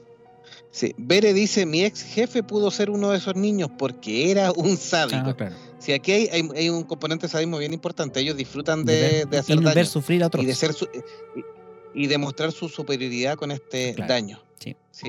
Vamos a avanzar en la siguiente película para que vayamos avanzando. Esta también yo creo que la han visto varios. Es La huérfana del año 2009. Eh, nos trae la historia de una pareja que ha tenido una pérdida de un hijo y mm, en cierta forma eh, estaban tan preparados para aumentar la familia que deciden adoptar a una niña y toman la decisión por adoptar una niña de ascendencia rusa que tendría nueve años llamada Esther una niña que se ve bien angelical en una familia que ya tiene dos hijos, un joven y una niña que tiene una discapacidad eh, auditiva. Em, pero aquí vemos que esta, a pesar de que la pusimos niños malvados porque parte como una niña malvada, en realidad Esther no es quien dice ser, sino que es una rusa que tiene una enfermedad que la hace parecer una niña. Mm, y es Lina Klamer. Tiene un hipo pituitarismo. Así que, que obviamente le causa lo que, lo que se conoce como enanismo proporcional porque no tiene las claves del, de la, mm, del problema del enanismo en que las proporciones que están un poco variadas y hay algunos eh, mm, detalles físicos que lo hacen más notorio. Aquí ella es como una versión de, eh, de persona en miniatura solamente, de que no crecen a la misma velocidad.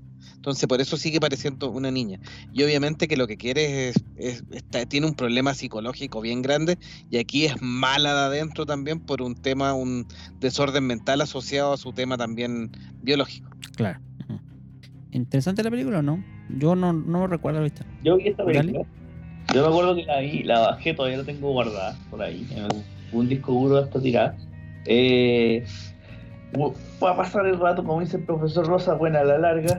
Eh, no, es la gran, no es la gran historia, tiene escenas bien ridículas. En realidad, la escena de cuando se trata de insinuar con el hombre de la casa y la niña se viste como prostituta, se pinta, y en realidad ahí ya vais cachando que ya en esa parte de la película ya caché de que la niña no es niña, pues es una mujer que tiene trastornos biológicos y psicológicos asociados.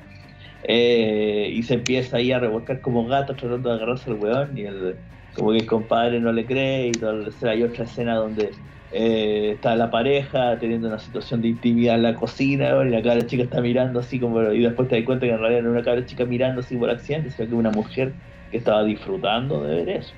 Entonces tiene escenas como bien ridículas que eh, en realidad no te dan susto te dan como entre que risa y cosas así como que puta la wea así como y de y la explicación en realidad cuando van al orfanato donde viene y le siguen la pista y así como de esos orfanatos de Europa del Este bien oscuro, ¿eh? así de esas cosas que me ha pegado de la Unión Soviética, un poco menos el, el dueño del orfanato no, no parece dueño orfanato, eh, no parece el director de un orfanato, parece un alcaide de, la cárcel.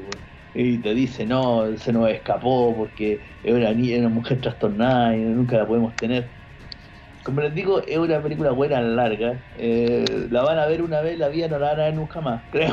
Así como que no, no, no es de esas películas que, oye, veamos la huérfana porque es buena. No, no, no, no va a ser, eso no va a ocurrir. Eh, 4 de 10. mala la weá, pero te hecho una hora y media que está quemarse, está muy aburrido, no hay nada mejor en la tele. Sí, en todo caso. Ahora, otra vez volvemos, volvemos al tema de los orfanatos. Eh, Eh, acá, al menos en Chile, la adopción no funciona así. No es que yo vaya, me caiga bien una niña y me la lleve a la casa. Eh, como en esta película, que como que la familia no sabía y fue a mirar y cachó que esta niña era como simpática, entonces vamos. Eh, con cero antecedentes, cero respaldo, cero nada, ni desde el lado de la familia ni desde el lado de la chiquilla. eso es como algo, una fantasía, un mito bien antiguo de que eso aún ocurre. Eh, lo otro es eh, la maldad asociada a ser huérfano, eh, porque esta Gaia pudiera haber sido cualquier Gaia que, no sé, conocieron en el colegio y tenía hipopituitarismo y se trató de seducir al papá de un compañero, pero le ponen la huérfana, cosa que me molesta un poco el, el, el estigma que tienen los chiquillos de, que, que están bajo los cuidados de una institución. Eh, y sí, también me parece un poco bizarro su diagnóstico y cómo se lo revelan a la familia después de que había sido re mala. Eh, ella es como eh, bien adulta, ¿cómo no cacharon? ¿Cómo, es como ridículo, como que te, hacen sentir como un adulto. que era muy notorio. Que no cachaste que, era muy obvio que la galla no era, no era niña, pues en un hipopituitarismo así como lo dicen, así tirado y simple debería haber tenido muchas otras características y otros daños si es que no fuera una película, por supuesto, y fuera la vida real. Sí, es muy notorio. Sí, como ver el estigma de la orfandad. Sí, como ver Angulo dice, la película está parcialmente basado en hechos reales. Sí, hay algunos datos ahí que, señalan que está inspirado, más que, no sé si basado porque cuando está basado como que sigue la historia de alguien en particular, cuando está inspirado es que algún hecho dio lugar a una historia nueva, así que sería más inspirado, según mi punto de vista, para comentarle ahí a sí, Bere. Sí, es cierto. Bueno, como la niña rusa, ¿cuántas weas estaban escondidas en la época de la Unión Soviética, pues, weón? O sea, nos recién saliendo en este tipo de cosas, weón, capaz que. ¿Quién sabe? Por lo mejor era un experimento. no, no sé. Sí. Vamos con la última película. Y Sí, para cerrar, para cerrar este episodio. Sí, vamos a cerrar este episodio. Nos quedaron algunas en el tintero, así que a lo mejor a futuro vamos a armar otro episodio de Especial, niños sí. siniestros. Pero para cerrar, vamos a cerrar con el mito de Superman. Porque aquí la última película que vamos a nombrar es Brightburn, del año 2019, dirigida por David Yor- Jorabesky. Em, y aquí, como les comentaba, el tema de Superman es un giro de tuerca a la historia normal. Aquí tenemos un niño que es un niño que cae al planeta Tierra, y muy similar a la historia de Superman, es adoptado por una familia, un entorno amoroso, eh, un niño que viene de otra realidad, en este caso extraterrestre por supuesto, y, pero una familia que lo acoge y lo trata de cuidar. Pero ahí tiene, en, este, en esta versión, tiene algunos eventos que van desencadenando.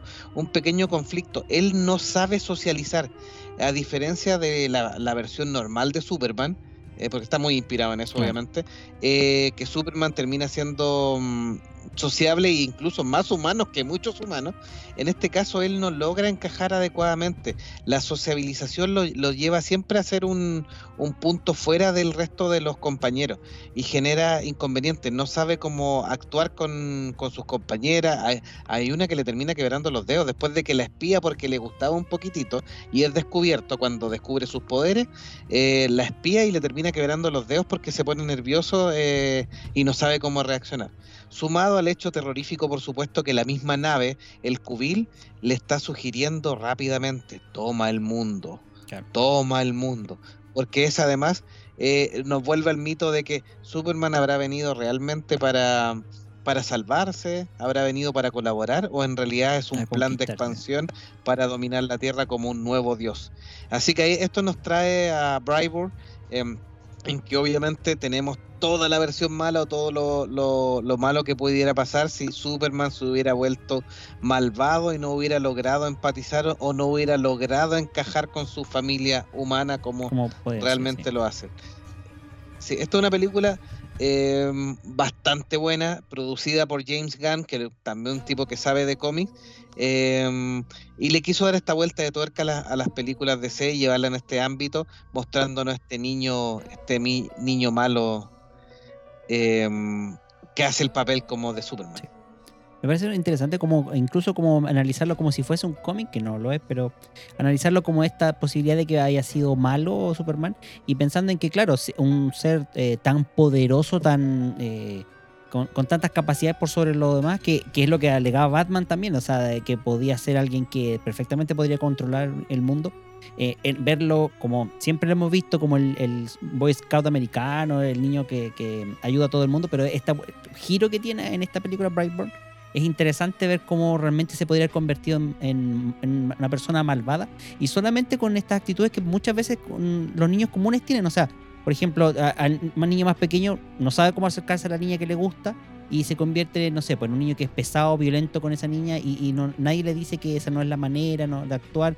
Y así va, teniendo distintas frustraciones en la vida que en realidad nadie lo, lo- lo corrige o le guía y lo convierten en, un ser que cuando adulto ya es malvado, o sea, como lo que hablamos ah, en tantas veces en este episodio, de la, epigenia, de cómo los factores externos terminan cambiando tu personalidad, moldeando. Imagínate eso, además sumándole poderes que te permitan ser superior y, inestable emocionalmente, o sea, un- una olla presión lista para estallar en cualquier momento. ¿Qué opina nuestra experta? Ahora volvemos al, al tema sobrenatural, por supuesto, pero eh, nuevamente si el plan es colonizar el planeta con alguien antisocial no lo van a lograr de ninguna forma, porque lo van a terminar aislando o él se va a terminar aislando porque no logra encajar en ninguna parte. O sea, en ese sentido, si alguien tiene una superioridad física, puede tener el control sobre un grupo pequeño, pero si no logra organizar la sociedad a su pinta, eh, no va a lograr recolonizar el planeta ni, ni, ni preparar el terreno para que lleguen su- sus colegas de otro Justice. planeta. Eh, entonces sí se necesita alguien más parecido al Superman original, eh, que, que como que la lleva, Claro. como lo siguen, eh, tiene fans, tiene seguidores, y ahí no, no implica cuán bueno o mala sean las intenciones. O sea, a Trump igual lo siguen, igual salió presidente. Eh, y bueno, tiene su qué, igual lo escuchan, igual le hacen caso, aunque digan que tome cloro, toman cloro. Eh, pero ahí está, pues, está, lleva masas, mueve masas. Si viene alguien con tan pocas habilidades sociales y no mueve masas, no va a funcionar la colonización. Sí, es verdad. O sea, si, si- psicológicamente o socialmente es poco funcional. Ese, ese es el punto. Él no funciona dentro de la sociedad y por eso él se termina retallando totalmente. El Felipe Tapia nos dice, es un what if, pero es interesante, es como alguien poderoso eh, y consciente de ese poder. Es como la, incluso la historia de Goku cuando no se golpea la cabeza. Eh, la historia de Goku tributa mucho también a la, a la de Superman. Sí. Y inicialmente, si no se hubiera pegado en la cabeza, se supone que no hubiera venido a Sí, va a dominar. ser un colonizador, un conquistador, claro. Sí. Así que, haciendo un, un resumen de estos niños malvados, tenemos niños malvados por efectos demoníacos, por traumas que los llevaron a ser fantasmas, por una situación, en algunos casos familias eh, amorosas, en otros casos familias que lo han apartado. ¿Ustedes cuál o con cuál se quedan con siendo lo más terrorífico de los niños malvados? Andrea. Em, para ver una película a mí me asustan más el, el tema sobrenatural y espiritual, que, que haya al- alguien con un tema pendiente que siga rondando y buscando algún arreglo. Eso me da susto, pero en la vida real, en el mundo real, me dan más susto los que son, eh, que se organizan como esta pandilla para torturar. El- el- en el mundo real eso es lo que más me asusta porque además eh, dentro de, de la salud mental, en la recuperación es... No, Nula. no hay, es muy poca, es muy difícil. Sonaste meteoro. ¿Tú, cre- sí, ¿Tú crees que cuando, perdón que ahí interrumpa entre medio, eh, para preguntarle algo al Andrés, ¿tú crees que los niños, eh, como todavía no se han terminado de formar como psicológicamente, eh, además tienen menos eh, limitante al, al daño que puedan causar o a las consecuencias de dicho daño por falta de, experiencia de vida, digamos? No, o sea, la- el desarrollo moral, el, el niveles bajitos es eh, una moral que es heterónoma, es impuesta desde afuera, que tiene que ver que si me pillan me castigan o, o no voy a poder ir a tal lugar que quería ir, pero en la adultez, en la adolescencia y adultez ya hay un, uh, un conjunto de valores que tienen que ver con, con, con qué valores yo me voy a movilizar y qué cosas van a ser relevantes para mí y para mi entorno. Eh, y eso ya es autónomo. Yo defino qué. O sea, se explica, por ejemplo, desde que eh, Hitler no era una persona malvada o con una baja moral, sino que tenía un conjunto de valores que en su momento no eran acorde a lo que la sociedad pedía, pero tuvo sus seguidores y impuso varias cosas de las que él pensaba. Él era un muy buen orador también, pensando en esto del carisma. Eh, yo creo que eh, los niños muy, muy pequeños, o sea, te estoy hablando de, no sé, menos de dos años o tres años, eh, hay que mostrarles mucho qué es correcto y qué es incorrecto, pero van cachando según las normas que, que le vas poniendo ya eh, qué es lo que hace daño a otros y qué es lo que no. Eh, por eso hay, hay familias que son muy complacientes eh, y que dicen, por ejemplo, ay, tonta la mesa, tonta la mesa. La mesa nunca fue tonta, no fue un accidente. Eh, o no sé, pues te pegan y tú dices, ah, jaja, qué chistoso. No, pues no es chistoso. Si uno también tiene que enseñarles caras a los niños, expresiones, eh, como adultos. No, no siempre tenemos que estar súper contentos y súper choris con ellos. Ahí les vamos enseñando, como, como haciendo de espejo, de a poquito. Pero así de pequeño ya hay un nivel moral, de que si bien tú esperas qué es lo que pasa desde tu exterior a tu interior, ya hay un nivel moral. Ya sabes qué es bueno y qué es malo. Sí, es tremendo así. Me meto que vas a comentar. ¿Cuál es tu niño favorito? No, nada, no, estaba escuchando atentamente lo que decía nuestra invitada. Eh, respecto a la pregunta de juego, eh, yo me quedo también con lo sobrenatural. Pero es por un tema de las películas. En realidad es más atractivo en, en una historia eh, todo lo que es el trasfondo sobrenatural respecto del por qué estos gentes, estos seres, eh, estos niños son malvados, eh, que las situaciones reales.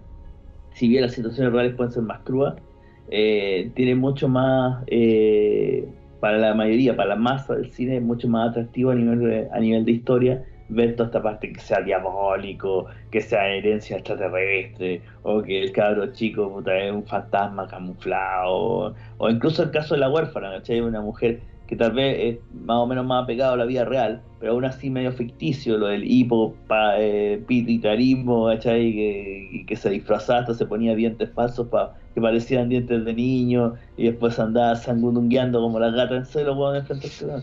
Ya, pero eh, es más, es como se llama, es más atractivo que el, el, el origen del mal sea como sobrenatural.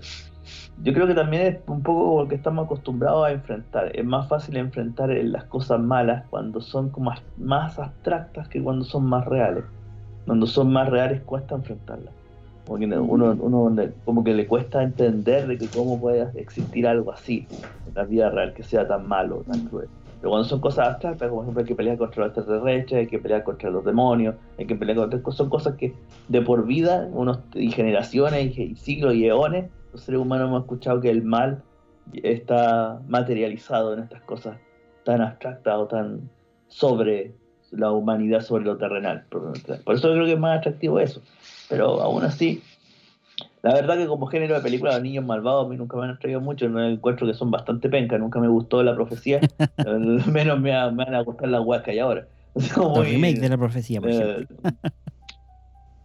encuentro que una mierda. Bueno. De verdad, así como que a nivel. A, a, ya cuando era chico la encontré una mierda, bueno, no me van a cambiar de opinión ahora. No. Como... Está bien. Me parece. O sea, además, volviendo un poco, a, un, un, segundo, como al principio casi de, de, la conversación mencionaste al Cizarro. Eh, incluso una película sobre el Cizarro sería muy dura, porque en el fondo todos somos un poco responsables de a lo que llegó él. Quizás no directamente, pero sí indirectamente, en lo institucional, en lo que permitimos, en lo que no, en lo que nos involucramos, en lo que dejamos de involucrarnos.